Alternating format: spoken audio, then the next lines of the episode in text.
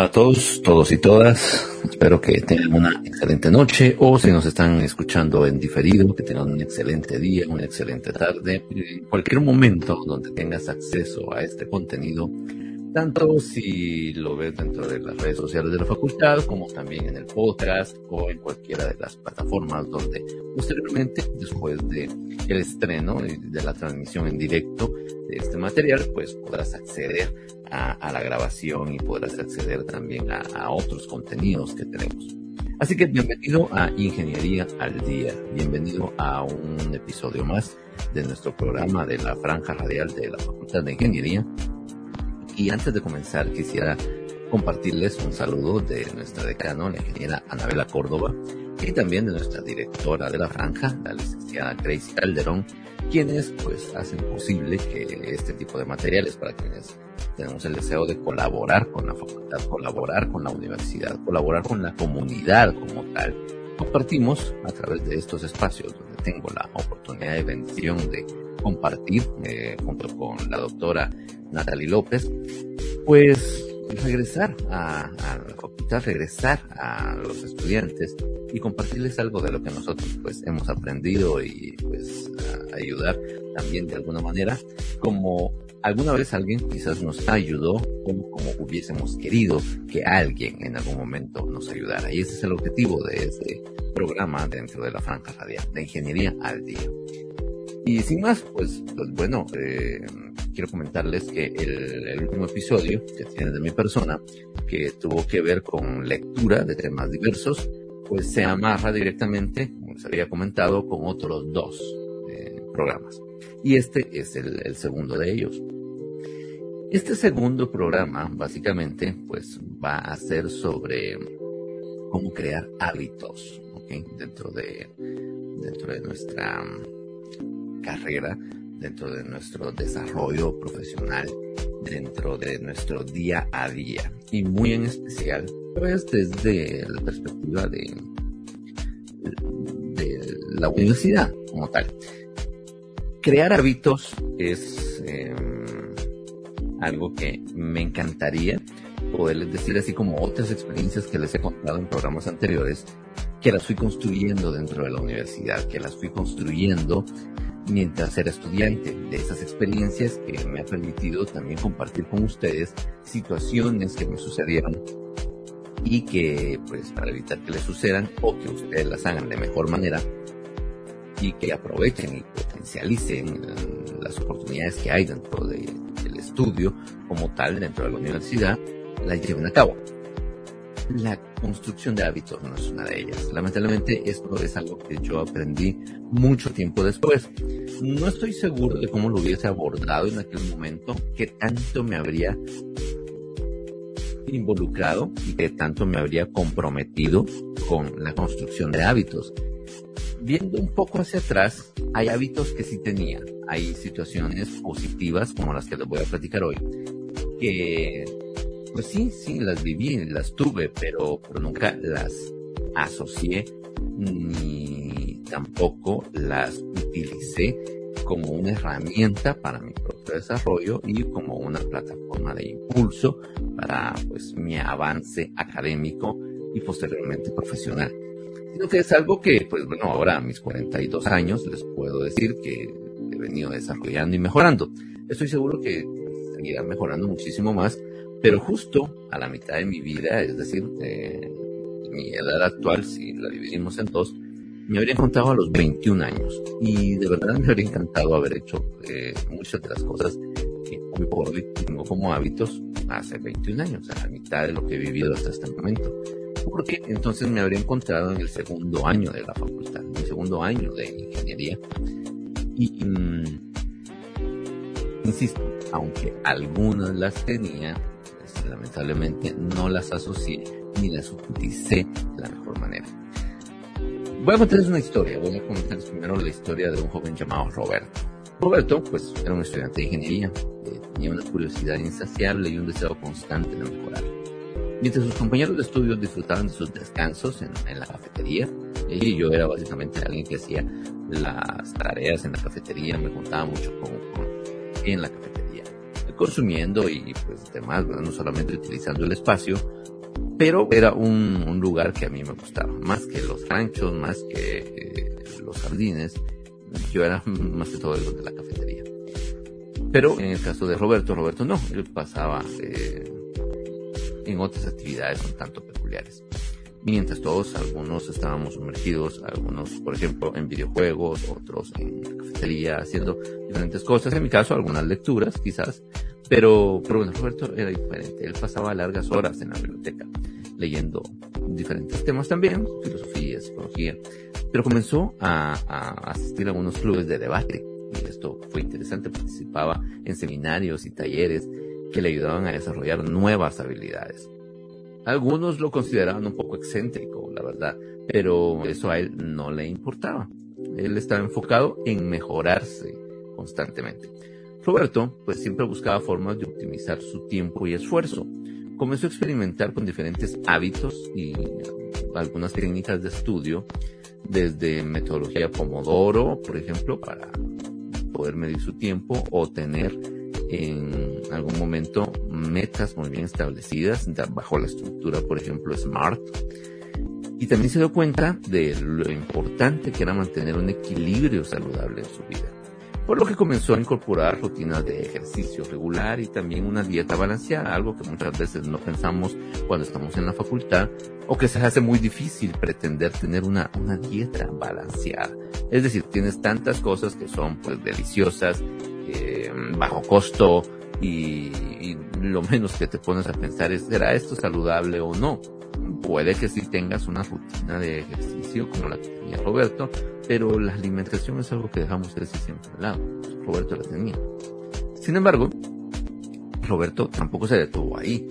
A medida que pasaba el tiempo, fue incorporando más y más hábitos positivos a su vida. Eh, entre meditación y oración, él tenía una introspección bastante interesante en algunos momentos del día. Comenzó a aprender otros idiomas y eso pues también permitía la apertura a, otras culturas, a, otras, em, digamos, partes del mundo donde las personas también tenían hábitos muy diferentes a lo que podíamos nosotros vivir de la universidad. También, aunque no era de sistemas, comenzó a aprender programación, así como, por así decirlo, como un deporte, algo adicional que le iba sumando como profesional y que no era el core de la ingeniería que él estudiaba. Todo lo hacía porque estaba dirigido a mejorar algún área de su vida y a convertirse en una versión más completa de sí mismo. Este concepto para su edad era realmente algo pues, eh, extraño, convertirse en la versión más completa de sí mismo. A pesar de esos extraños looks y comentarios ocasionales de sus compañeros, Roberto mantuvo su rumbo y pronto pues comenzó a dar frutos. Se notaba su mejora, era notable sus habilidades de comunicación y liderazgo también se fortalecían y la confianza de, Roberto se disparó en, algún momento y sus compañeros podían notar justamente pues estos cambios y en algún momento quizás hasta admirar parte de esa disciplina y dedicación. Posteriormente cuando Roberto se graduó, no solo tenía un sólido historial académico, sino también una serie de habilidades y competencias que lo destacaban entre cualquier grupo donde estuviera presente. Consiguió una posición muy pronto en una empresa relacionada a su ingeniería y rápidamente destacó como uno de los ingenieros más competentes y eficientes. Con el tiempo, pues Roberto ascendió en la empresa y finalmente se convirtió en un líder del equipo. Sus colegas y superiores no podían dejar de notar su capacidad para manejar proyectos complejos, su constante disposición a aprender y mejorar, y su inagotable energía y optimismo que en algún punto también proyectaba. Roberto demostró que lo que parecía extraño en la universidad no era más que la semilla de un hábito que, con el tiempo, lo convirtió en un profesional sobresaliente. La disciplina y los hábitos que desarrolló durante los años de estudio se convirtieron en la base de su éxito como ingeniero, demostrando una vez más que los hábitos son, en última instancia, la arquitectura de nuestras vidas. hábitos. Hay un mito, eh, voy a decir que hay un mito en diferentes espacios donde ustedes podrían verlo, en videos de YouTube, en algo que ustedes lean en el Instagram y que le encanta a la gente decir, solo necesitas 21 días para crear un hábito. Eso es mentira, ¿ok? Eso, eso realmente es, es mentira. Y en algunos momentos incluso hay, hay diferentes situaciones que, que pegan un poco con esa situación. Pero tengo una aplicación, por ejemplo, de ejercicios donde hay unos desafíos que ustedes se pueden eh, inscribir y casi todos son 21 días, 21 días, 21 días. Y me llama la atención porque digamos que esto trata de, de, de emular esa, esa creencia general de que en 21 días puedes generar un hábito. Esto les digo que es un mito porque se genera del estudio de un médico que durante la guerra, no sé si la primera guerra mundial o la segunda guerra mundial, pero una de estas dos, era encargado de amputar miembros de los soldados, miembros comprometidos por alguna razón, disparos, bombas, en fin, las atrocidades que la guerra a la que estaban expuestos les hubiera generado. Quitar una parte del cuerpo, pues bueno, genera, obviamente no es algo que de inmediato cualquier persona asimile de, ah, ya no tengo brazo, ya no tengo pierna, ya no tengo mano, sino que cuesta acostumbrarse a la ausencia de este miembro. El tiempo que registraba para que las personas se acostumbraran a la ausencia de este miembro era 21 días aproximadamente. Después de tres semanas, ya la persona era capaz de saber que, pues bueno, ya no soy el mismo, la misma, y mi cuerpo ha cambiado, hoy carezco de este miembro. Por, por esa línea en lo que uno se acostumbra y puedo entender que en algún punto, por ejemplo, uno de los desafíos de la aplicación que les menciono, podría decir, ah, ok, 21 días, por ejemplo, de flexiones. Ah, bueno, después de 21 días que has hecho flexiones, despechadas, lagartijas, como quieras llamarlo. Pull-ups. No, push-ups sería, perdón bueno, ya tienes un hábito y no, estás súper lejos de estar solo tener un hábito. Te has acostumbrado a hacer ese ejercicio durante 21 días. Te has acostumbrado a hacer una actividad durante ese tiempo. Ya tienes costumbre. Pero trascender luego que esto se transforme en un hábito es algo que va muchísimo más allá de tan solo los 21 días. Así que eh, hoy pues voy a presentarles en, este en este episodio, pues cómo mejorar hábitos. ¿Sabías que eh, el multimillonario Elon Musk, pues también fue un estudiante universitario como, como tú y como yo, como nosotros? Pero te has preguntado cómo logró equilibrar, perdón, sus estudios y aún así tener tiempo para desarrollar los proyectos que desde muy joven estaba desarrollando. Cada uno lo verá en esta etapa actual y dueño de Tesla, dueño de Twitter y diferentes situaciones en las que lo ven, pero la construcción, si nos vamos a 30 años atrás, cómo, cómo desarrollaba sus primeros proyectos, cómo se involucró en algunas ideas que para su tiempo eran innovadoras y le permitieron pues ir vendiéndolas y haciéndose de capital para pues crear todo lo que hoy está creando, todas las cosas que hoy está haciendo, se basaba pues, principalmente en cómo él operaba y operaba con base a hábitos. Y eso es lo que vamos a ver hoy, cómo desde la universidad construyó hábitos. O construimos nosotros todos hábitos. O podemos hacerlo. Buenos, malos, como sea. No vamos a evaluar la vida de Elon Musk. Lo pongo como una referencia de alguien que ha dicho desde que estaba en la universidad, pues yo comencé a tener hábitos. Lo hizo desde muy joven. No quiere decir que por eso sencillamente sea eh, exitoso a la, medida en la que alguien podría considerarlo como una persona exitosa. Pero, pero bueno. Entrando en materia, entonces quiero darles algunos consejos sobre cómo cambiar su enfoque y construir hábitos. Para eso tengo en, mis notas pues cinco, cinco consejos que ustedes pueden seguir. El, primero de ellos es establecer una rutina diaria. La palabra rutina y hábitos están muy, muy relacionadas, ¿ok? Tener una rutina diaria es crucial para desarrollar buenos hábitos. Esto ayuda a estructurar nuestro tiempo, principalmente a estructurar nuestro día, algo que yo no aprendí a hacer muy fácilmente por diferentes razones, pero que ustedes quizás de alguna manera tienen la oportunidad de hacerlo y aprenderlo desde muy temprana edad, les voy a decir, edad a la edad que pues, van a tener en este momento, en sus años 20. Y de verdad que es poderoso la década que muchos de ustedes seguramente están viviendo, que es en sus años 20 permite asignar un tiempo para estudiar, socializar, hacer ejercicio y descansar. Un ejemplo podría ser estudiar en las mañanas, cuando ustedes tienen la mente lo más fresca, eh, lo más despejada, asignarme a mis clases y sentarme a estudiar y repasar.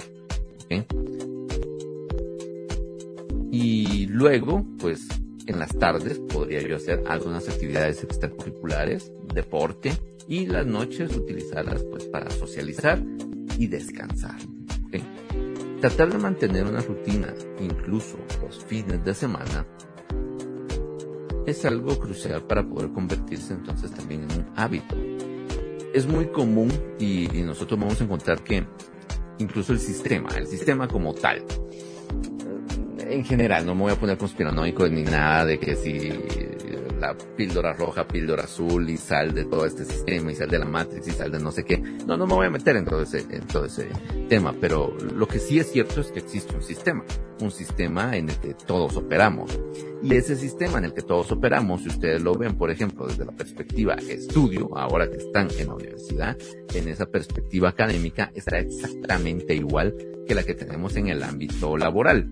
Entonces tenemos cinco o seis días de trabajo y un día de descanso hacer ese, ese rompimiento de ese día de descanso, el cual, bueno, es un mandato, vamos a decir, y no estoy hablando como algo institucional, gubernamental, ni social, ni moral. Encuentran en la Biblia. Ustedes tienen seis días de trabajo, un día de descanso. Hay esos periodos de seis días de acción y un día de descanso. Pueden utilizarlo si ustedes quieren así en seis horas de acción, una hora de descanso. Seis minutos de acción, un minuto para despejarme. En fin, trasládenlo a, cosas tan pequeñas como el, nivel minutos. No lo voy a trasladar a nivel segundos. Estamos hablando de nivel minutos. Como ese espacio refresca y refresca para poder eh, continuar y, digamos, recargar baterías en algún instante, recuperar energía y continuar haciendo lo que estamos haciendo. Pero, donde les digo que el sistema nos lleva a este extremo, es que en algún momento, ese momento de descanso, en algún punto, perdón, ese momento de descanso, se asocia con cambio total de la rutina, para romper la, rutina. Sal de la rutina, eso es lo que suena hasta, hasta muy bien en algún momento. Sal de la rutina. Y está bien, sal de la rutina en el punto de, voy a caminar a un sendero y sal de la rutina. Es decir, estoy estudiando de lunes a viernes o de lunes a sábado, trabajando de lunes a viernes, de lunes a sábado. Y el domingo, por ejemplo, que me queda libre, podría ir a un sendero, en un parque, e irlo a caminar.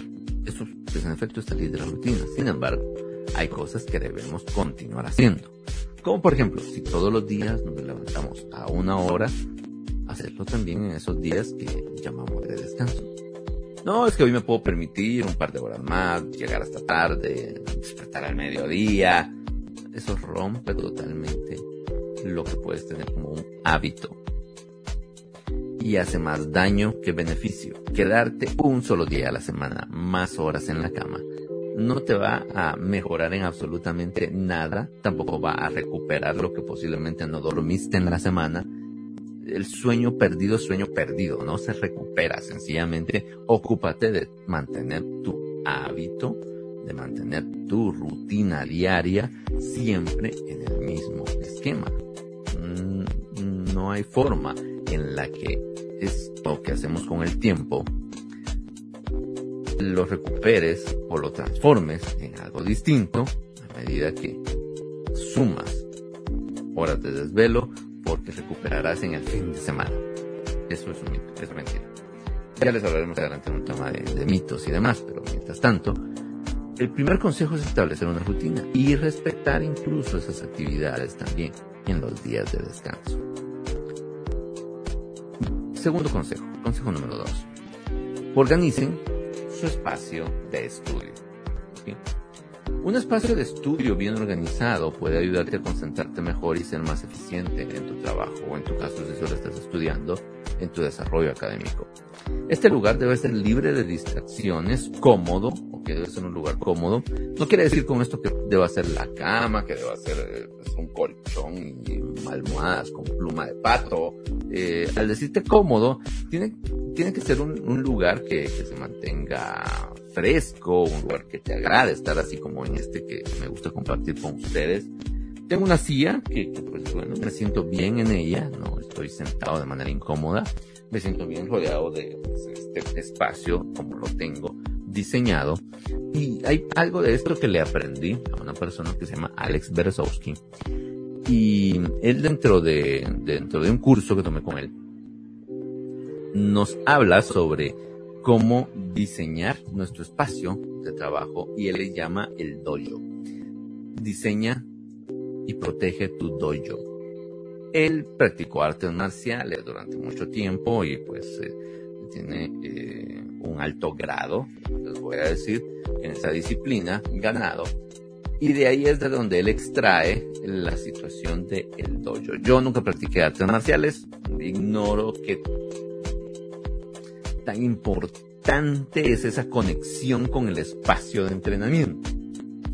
Si alguno de ustedes practicó artes marciales, posiblemente pueda hacer la asociación. Él le llama el dojo, ese espacio donde vas a construirte, a trabajar y a pues, desarrollar. En este caso, sus artes marciales y en nuestro caso, el espacio de estudio, pues ese es el lugar que necesitamos para estudiar, el que necesitamos para desarrollarnos.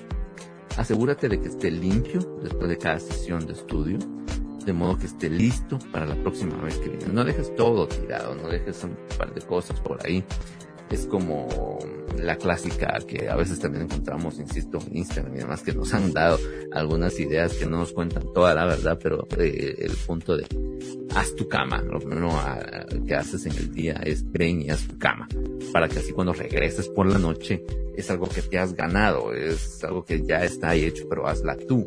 Entonces ir y desarmarla de nuevo para meterte a descansar, eh, pues es un premio al final del día. Entonces, cuando preparas ese premio para el final del día a primera hora de la mañana, porque te estás poniendo de pie, haces tu cama, lo consideran un quick win. ¿Qué es un quick win? Es una victoria rápida, es una victoria eh, que con solo abrir los ojos, ponerme de pie, ya estoy acumulando. Es como mi primera victoria del día. Y estar sumando victorias, pequeñas victorias durante mi mañana, optimiza entonces el sentimiento que puedo llegar a tener de estoy logrando cosas. Si cada una de estas situaciones que yo hago por la mañana las sumo y las considero esas pequeñas victorias, estoy sumando entonces cosas positivas que me proyectarán para el resto del día teóricamente para continuar haciendo pues mi mejor trabajo ya que pues tengo quick wins cada una de estas victorias, no sumando para que sea pues, un día productivo. Sin embargo, lo que sí les puedo decir que el, el hecho de dejarlo organizado desde antes y que esté listo para la siguiente sesión me ayuda para poder iniciar la siguiente sesión, la siguiente ocasión donde yo tenga contacto con mi espacio de estudio o mi espacio de trabajo. Porque no tengo que llegar a limpiarlo todo, quitar cosas que había dejado, reorganizar. Entonces ya se pusieron a hacer otra cosa. No se pusieron a, hacer su trabajo, a comenzar de manera positiva y proactiva a, estudiar, a, a, avanzar. ¿Ok? No, primero tuviste que limpiar cosas de tu sesión anterior dejarlo limpio, dejarlo listo, eh, es maravilloso para que arranques en el siguiente, ¿ok? Eso es principalmente. Y es un gran consejo, la verdad. Es como algunos consejos que nos dan cuando alguien quiere comenzar a hacer una actividad física y nos dicen, ok, lo que tienes que hacer eh, es que eh, tu mejor día mejor resultado, comienza una noche antes. Deja listos tus zapatos tenis, deja listos tu, tu ropa deportiva para salir a caminar al día siguiente si ese es tu deseo eh, no te levantes temprano para ir a buscar las cosas, que me podría poner, salir a ver si hay frío, hay calor o qué, en fin, eh, eh, levantarme a prepararme para hacerlo. Muy seguramente voy a encontrar la excusa de hacer cualquier otra cosa que en ese momento me parezca más importante, más relevante o atractiva y y, y la termine siendo en lugar de salir a caminar como era mi propósito ese día. Sin embargo, si una noche antes yo me programo, yo vengo, preparo las cosas, dejo listo a la tarde de mi cama, por ejemplo, la ropa para que mañana levantarme, lo primero que tengo que hacer es ponerme la ropa deportiva para salir a caminar, muy seguramente lo lograré. Muy seguramente lo lograré porque he dejado todo listo para arrancar la tarea al día siguiente. De eso se trata, que dejen listo, siempre ordenado, limpio su lugar de trabajo antes de retirarse y que sea para que arranque muy bien en la siguiente sesión, muy seguramente al día siguiente.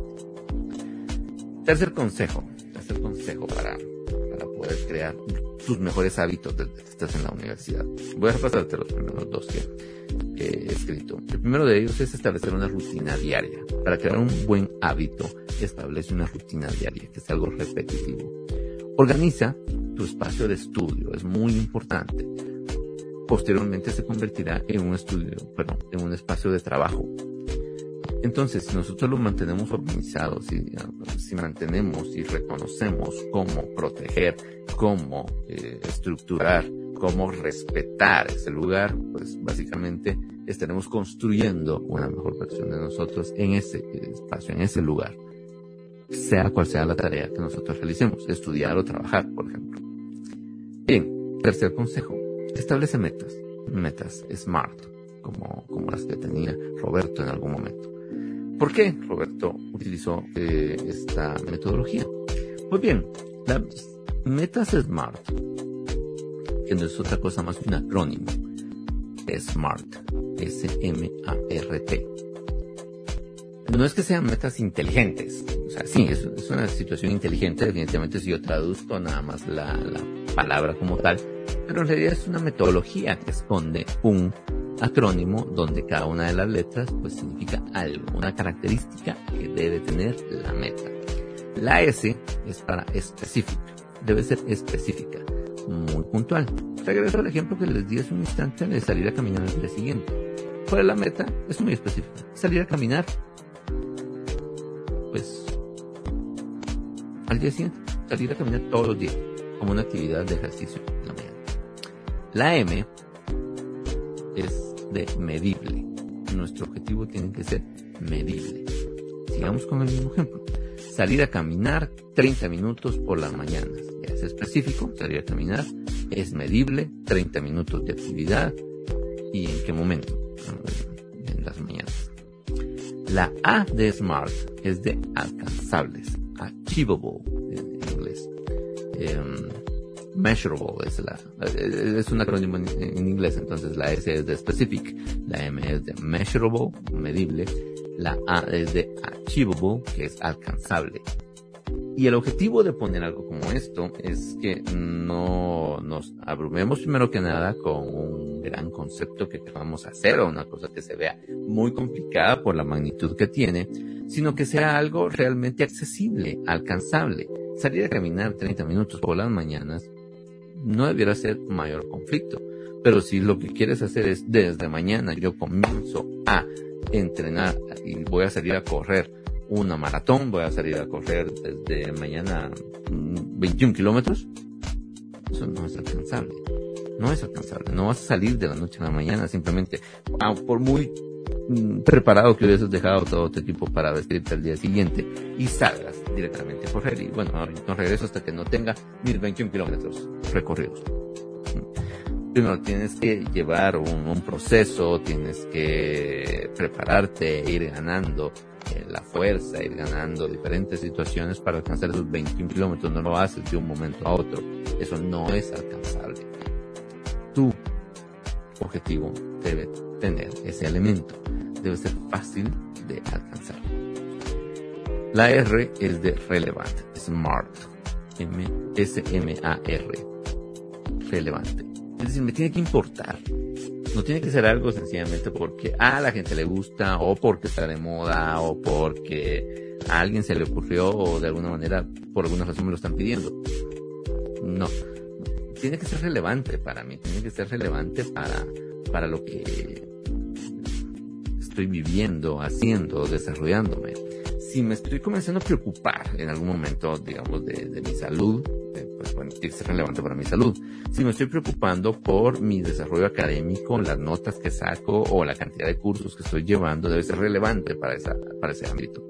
Si es dentro de mi empleo, cuando ustedes ya estén trabajando o quienes ya lo estén haciendo, y es para su desarrollo profesional, debe ser relevante para eso que es importante para ustedes. Así que la R viene para relevante y eh, la T es que deben ser temporizados, time based es en inglés. Es decir, tienen que tener un tiempo. Cuando yo le meto ese tiempo, eh, supongamos salir a correr 30 minutos por las mañanas, porque me interesa o me importa mi salud, allá tenemos el específico, medible, alcanzable y relevante y comenzaré mañana. Es decir, hay un elemento de tiempo. O comenzaré hoy y más tarde, pues sencillamente lo empiezo a hacer. Y en algún punto, decir, al menos durante siete días consecutivos. Entonces tienes elemento de tiempo. El elemento de tiempo lo convierte en algún punto como en un proyecto, ¿verdad? Recuerden que un proyecto tiene una clara fecha de inicio y una clara fecha de finalización. Pero lo podemos ir viendo como estos pequeños proyectos. Alguien dirá, mira, pero un proyecto entonces no puede ayudar a construir un hábito. Sí, pero si yo hago, por ejemplo, salir cinco minutos a caminar durante siete días, al final de los siete días y de haberlo logrado, yo puedo decir, os voy a doblar mi tiempo a 10 minutos durante otros 7 días. Y ya tengo cierta costumbre. Y la tercera semana ya puedo decir eh, 15 minutos. Y después de esos 21 días que suelen vendernos como una imagen de lo que toma crear un hábito, fácilmente puedo llegar a esos 20, 30 minutos diarios de caminata. Entonces, si yo quiero decir que quiero mejorar en algo, quiero mejorar en mis notas de matemática, por ejemplo, puedo obtener entonces eh, una idea de un objetivo SMART, donde podría ser obtener un promedio de 85% más en los próximos dos exámenes que yo tenga. Es específico, obtener un promedio, un 85% más de nota. Es alcanzable porque está medido contra lo que yo ya saqué anteriormente en los próximos dos exámenes que tenga de matemáticas. Entonces lo tengo como algo relevante porque quiero mejorar mis calificaciones en matemática y temporizados porque pues están amarrados al momento en el que exista un examen, una prueba final, parcial, la que sea, la que venga. Puede ser un corto que me hagan de sorpresa. En ese corto tendría que ser yo mucho mejor, al menos 85% mejor. Consejo número 4. Cuida tu salud física y mental. Para construir buenos hábitos debemos cuidar nuestra salud física. En algún punto les podría decir que muy joven lo hice, posteriormente esto se pierde, por favor tengan cuidado de no perderlo. Eh, no puedo hablar mucho de la salud mental, ¿ok? Eh, al decir salud mental creo que es un tema, primero donde no soy el experto, no soy un psicólogo, como para poder decir de alguna forma eh, cómo mantenerlo, qué hacer o, o si hay alguna forma de evitarlo. Pero la salud física sí, la salud física lo he vivido. He vivido preocuparme por ella, he vivido despreocuparme por ella, he vivido la factura de ambos escenarios. Preocuparme por mi salud física me ha dado condiciones físicas muy favorables y descuidarlo me ha dado enfermedades y situaciones que me han puesto en algún riesgo en algún momento. Así que la vida universitaria puede ser estresante en algún momento y si uno no se cuida, pues también difícil para poder mantener muy buenos hábitos, tanto de estudio, alimentación y en este caso, pues de nuestro cuidado físico y mental. Asegúrate siempre de, de, dormir lo suficiente y, de comer de manera saludable. Ya les decía hace un instante que eso puede ser a veces un tanto difícil cuando estamos estudiando y hacer ejercicio regularmente. No necesitas inscribirte en un gimnasio para, para, hacerlo muchas veces tenemos la excusa de, bueno, cuando tengo la oportunidad de meterme al gimnasio, voy a poder hacer ejercicio. No necesitas equipo. Es que no me gusta correr, o sea, ya sé por dónde vas, vas a decir que todos los días uno salga a caminar o a correr y eso no me gusta. Eh, lo mío no es andar en la calle, no es montar en bicicleta, no es andar corriendo, ni soy runner, ni soy biker, ni nada de eso. Listo, pero puedes perfectamente empezar a hacer ejercicios con tu peso corporal. Eh, hay otra aplicación que tengo que, que, me ayudó mucho precisamente a retomar este hábito. Y, y, me encantaba en un principio cuando, cuando comencé a retomarla. Eh, fue un día, sencillamente eh, decidí y me gusta. Hay un curso de Matt Diabela que es justamente sobre hábitos. Eh, y hábitos de una manera que lo hace como slow growth, crecimiento lento. Es decir, que todos los días pues hagas una cosa distinta y le mejores un poco. Y él en inglés, su presentación de ese, de ese libro dice, and, perdón, de ese curso, eh, and one day became day one. And one day became day one. Y un día se convirtió en el día uno.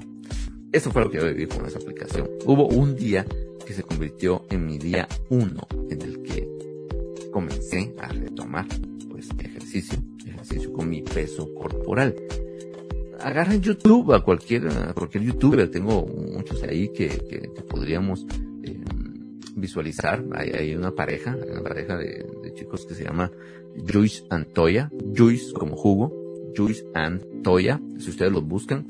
Eh, ellos dos, eh, primero son parejas, se conocieron en la universidad, ambos estudiaron nutrición y, y algo de, de no sé si son fisioterapistas o una cosa similar, pero tiene que ver algo con el cuerpo. Pero además son nutricionistas, son nutriólogos.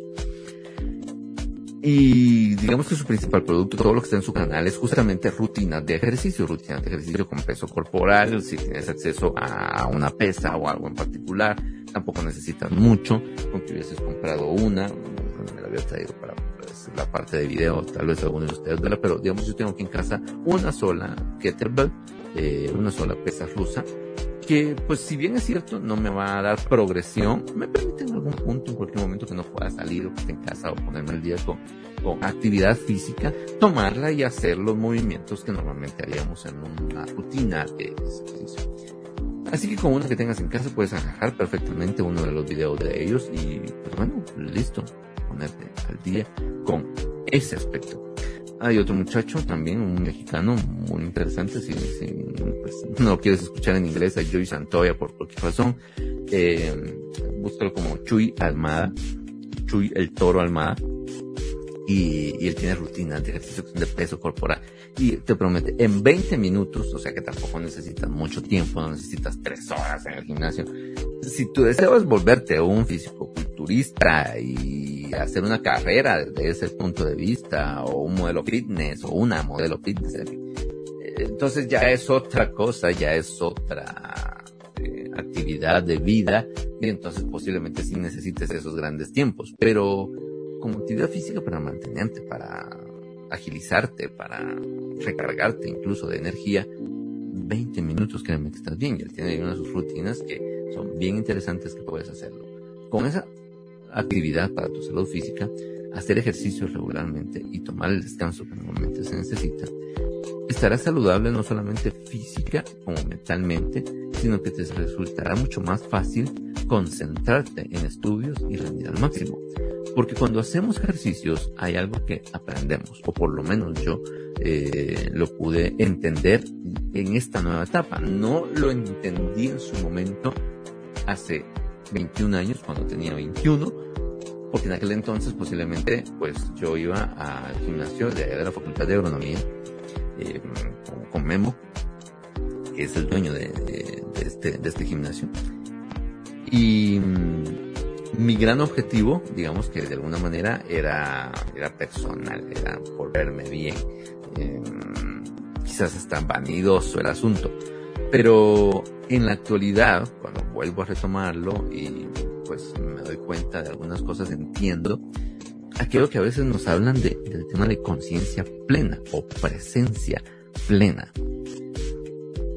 cuando hacemos ejercicio queremos hacer bien una repetición, una repetición a la vez, que nos concentramos en una sola cosa, que es hacer esa sentadilla, hacer esa despechada, hacer ese movimiento que vamos a realizar.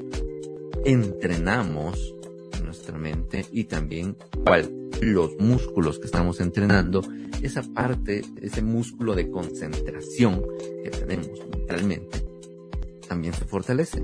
También lo estamos ejercitando. Y esto es bien positivo porque cuando nosotros podemos o somos capaces de entender que cuando lo hacemos haciendo ejercicios, esa misma actividad, ese mismo nivel de concentración, lo puedo tener con mis otras actividades, estaremos aprovechando al máximo y, rindiendo de mejor manera con el aspecto concentración posteriormente que hemos aprendido gracias al ejercicio físico. Así es que es por eso que está muy conectado y por eso lo tengo anotado eh, junto, porque uno ayuda a que tengamos mejor el otro. ¿Cuál es cuál? La salud física, través de ejercicio y diferentes cosas, me ayuda a tener una excelente salud mental. Ahora quisiera compartir con ustedes la quinta, el quinto consejo y, y es aplicar la técnica de tiempo que se ajuste la actividad que estás realizando. Aquí quiero desmentir algo que muchas veces van a encontrar por diferentes lugares. Les, les, mencioné la historia de Roberto que usaba la técnica Pomodoro. Y lo puse ahí en esa historia, preámbulo que les conté, porque no necesariamente tienes que usarla. Aconsejo que utilices la técnica Pomodoro, pero también aconsejo que no la utilices, pero porque vas a utilizar otra. Estructurar tu tiempo y el uso que vas a hacer de él es algo muy importante. La técnica Pomodoro es una técnica que busca tener durante 20 o 25 minutos una sola actividad y luego descansar durante otros 5. Se llama Pomodoro porque la persona que lo comenzó a implementar utilizó uno de estos relojes de cocina. No sé si alguna vez los has visto que tú le das vuelta Hay figuritas de manzana, hay figuritas de huevo y en el caso de él tenía un tomate. Es pomodoro en italiano. Tomate en italiano es pomodoro. Y él era italiano. Entonces, de ese tomate, de ese timer en forma de tomate, ponía 20 minutos y durante los siguientes 20 minutos se iba a dedicar a una sola tarea. Si yo quiero dedicarme a estudiar, por ejemplo, eh, física, el tema que estoy viendo en física, movimiento rectilíneo uniforme, perfecto. Yo quiero concentrarme en estudiar movimiento rectilíneo uniforme durante los siguientes 20 minutos. Entonces voy a eh, concentrarme en este tema y cuando suene el timer, ok, voy a decir, perfecto, aquí donde lo dejé, hasta aquí hasta donde entendí, solo voy a cerrar correctamente este tema que estaba viendo y voy a descansar y despejarme cinco minutos. Y luego regreso y retomo este tema o paso al siguiente si descubro que pues bueno, lo he cubierto. Es una muy buena técnica, la verdad. Pero hay momentos en los que necesitamos una más. Necesitamos una técnica llamada Deep Focus. Deep Focus me ha pasado un par de ocasiones bastante, bastante interesantes de los resultados, donde cuando he sentido, tengo mucho cuidado con esto porque yo posteriormente tuve algunos problemas, eh, digamos, principalmente cuando ustedes tienen pareja, de que se desconecten, se desconecten porque tienen un deep focus, que recuerdo una ocasión en la que me puse a hacer un archivo que yo necesitaba, eso ya es trabajando, para una medición en específico. Comencé a diseñar el Excel donde iba a medir ciertas cosas y bueno, me concentré en él, me concentré tanto. Empecé como a las 8 de la mañana y pues bueno, empecé a trabajarlo. No sentí el tiempo, sin mentirles. Terminé a las 5 de la tarde. Sin haber comido, sin haber extrañado hacerlo. Cuando sentí, ¿de dónde se fue el día? ¿Qué pasó? Pues, ¿Realmente es esta hora? Pues sí, todo lo que había hecho como trabajo durante ese instante bueno, pues yo me puse en, contacto con, en aquel entonces mi novia y ahora mi esposa. Y pues bueno, me reclamó que como podía desconectar tanto porque no sabía de mí todo el día. Había escrito, había pues eh, intentado tener comunicación, pero yo estaba desconectado. Cuando nosotros practicamos Deep Focus, no es algo que yo personalmente haya logrado ya hacerlo de manera muy consciente, pero sí he sentido y visto los beneficios cuando me ha salido.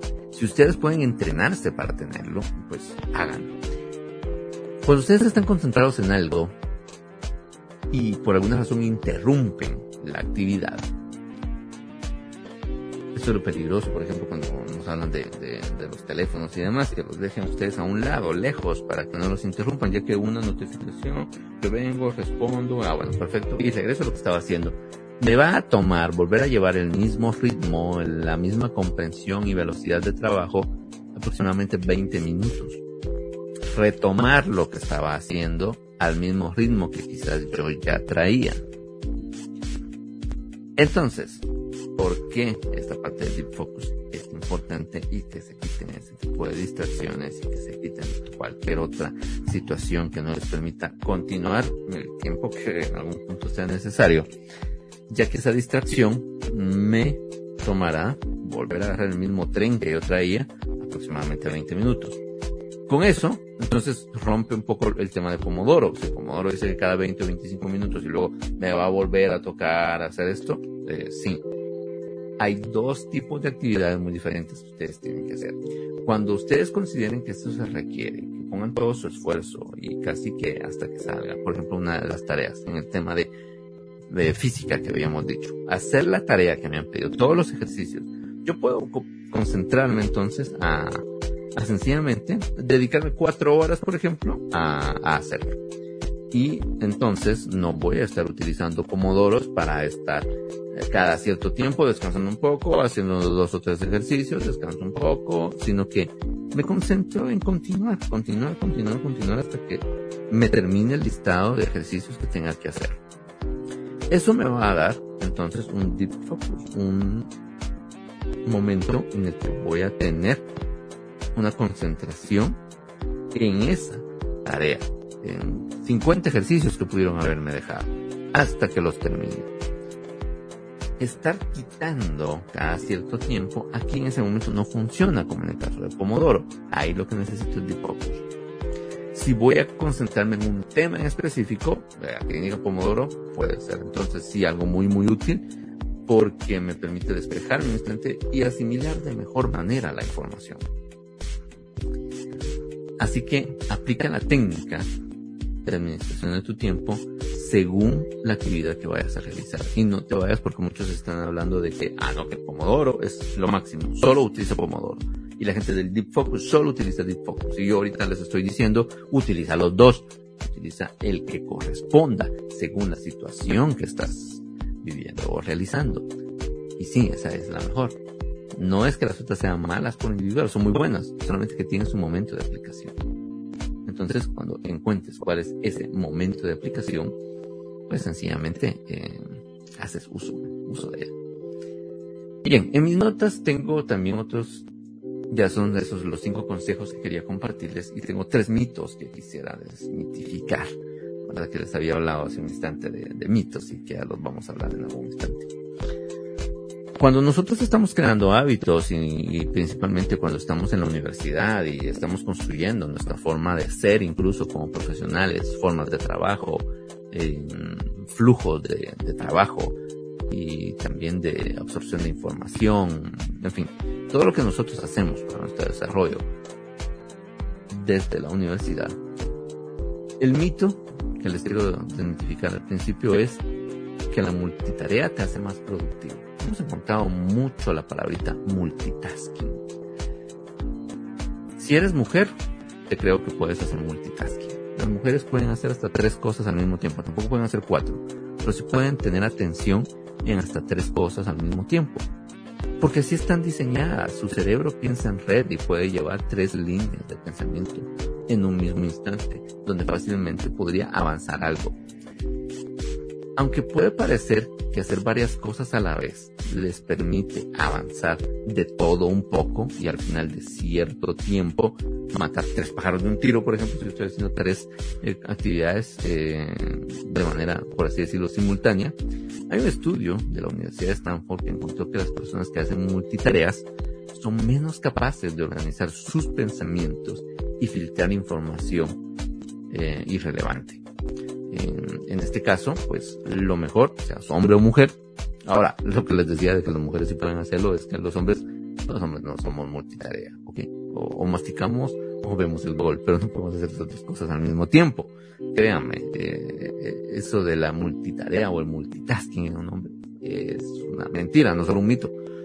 No tenemos esa capacidad. La nuestra es de concentrarnos en una actividad al mismo tiempo. Pero cuando nosotros lo complementamos haciendo varios proyectos a la vez, tendremos esta capacidad de organizar nuestros pensamientos y de filtrar información irrelevante. Y somos más lentos para cambiar de una tarea a otra. Así que se recomienda que nos enfoquemos en una tarea a la vez y maximizar nuestros recursos, nuestro tiempo y nuestro esfuerzo en esa tarea uno por uno. La tarea no te hace más productivo, eso es un mito. Segundo mito, puedes sobrevivir con muy pocas horas de sueño. ¿Se recuerdan que les hablé sobre el consejo de realizar su espacio de trabajo, su entorno de estudio? Pues bien, esto es con el objetivo de que ustedes todos los días tengan la costumbre de ciertas horas de estudio. Todos los días, que no pasen sus días. Ustedes son estudiantes 24/7. No solo cuando hay exámenes, no solo cuando se acerca una prueba, no solo cuando tengo cierta presión o un día antes que tenga que entregar el laboratorio. No, no, tengo que hacerlo todos los días tengo que tener esos espacios donde si yo digo todos los días voy a tener tres horas de estudio, aparte de las clases que llevo, sino que de lo que tengo que hacer, donde lo distribuiré en tareas, en repasos, en cualquier otra actividad que ustedes tengan que hacer, reportes, en fin. A veces lo dejamos para cierto tiempo, porque pues, nos ocupamos de muchas otras cosas, y le pongo atención cuando ya la ventana de tiempo para mi fecha de entrega es muy corta. Y lo que solemos sacrificar muchas veces es nuestro sueño. Muchos estudiantes universitarios creen que pueden sacrificar horas de sueño para estudiar más.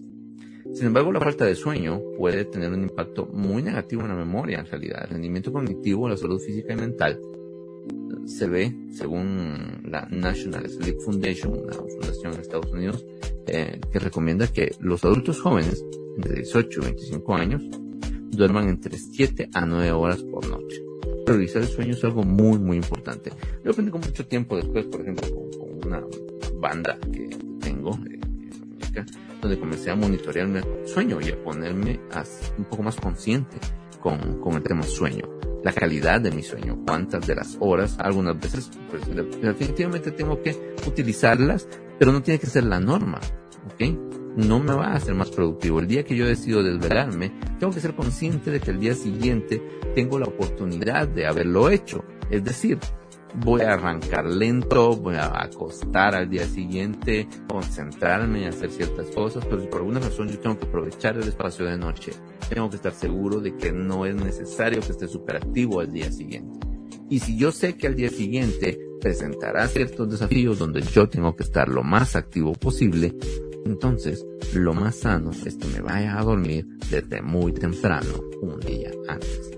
Esas 7 a 9 horas de sueño son uno de los elementos más importantes y uno de los principales hábitos que les recomiendo tener. Así que el mito de que puedes sobrevivir con pocas horas de sueño, sí, un día puedes sobrevivir, obviamente no te vas a morir por no haber dormido muy bien un día, pero cuando esto se convierte en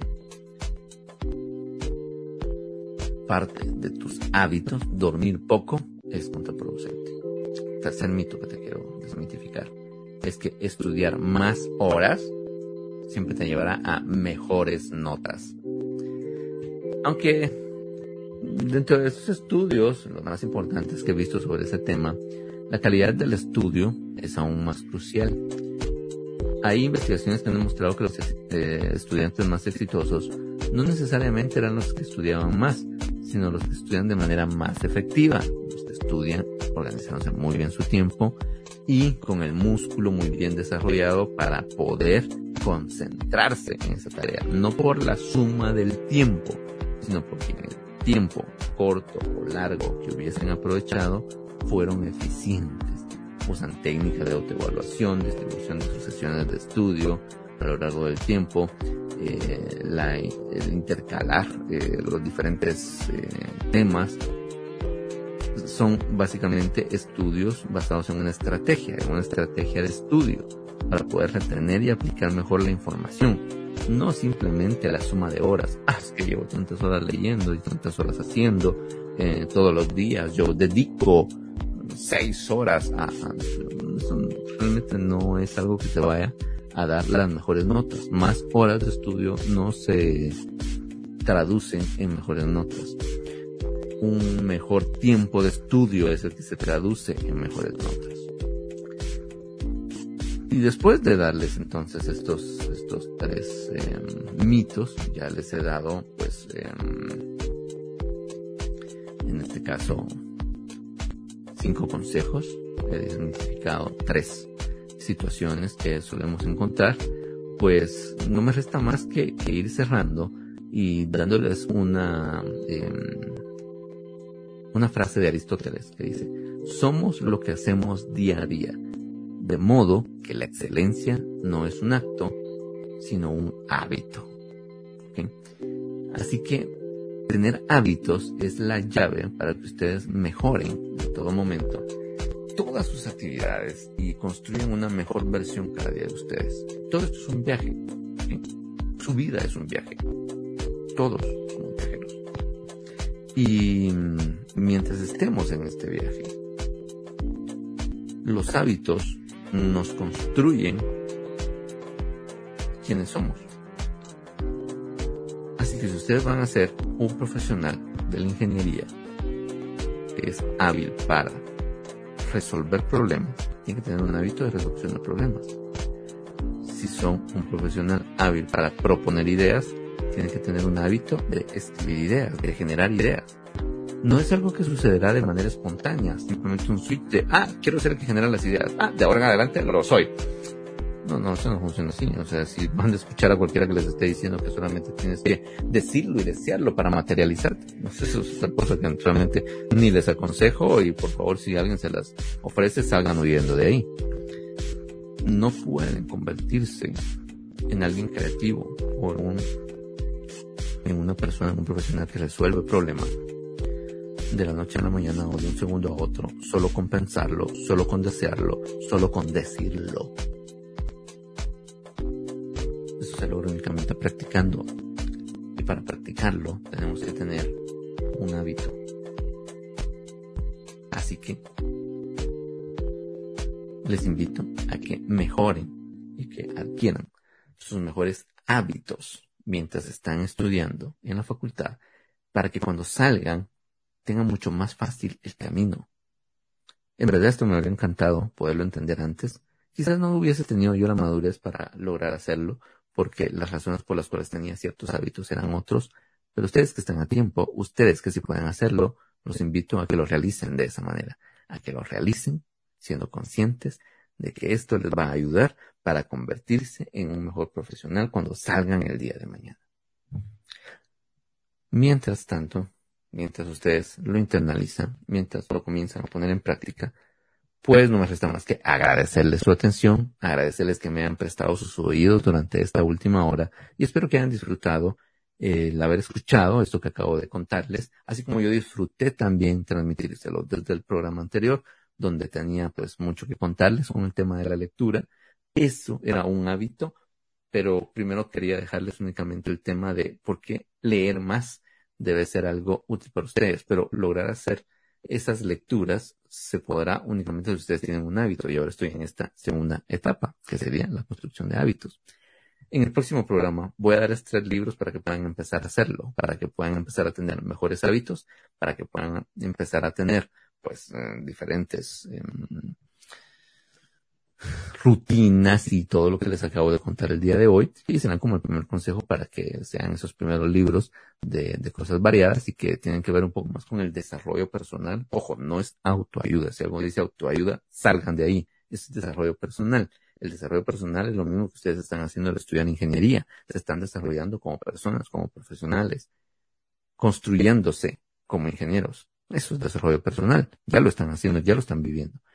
Y en este caso particular, estos libros de los que vamos a hablar están relacionados con los hábitos, cómo construir mejores hábitos, de manera que ustedes también se construyen como una mejor persona.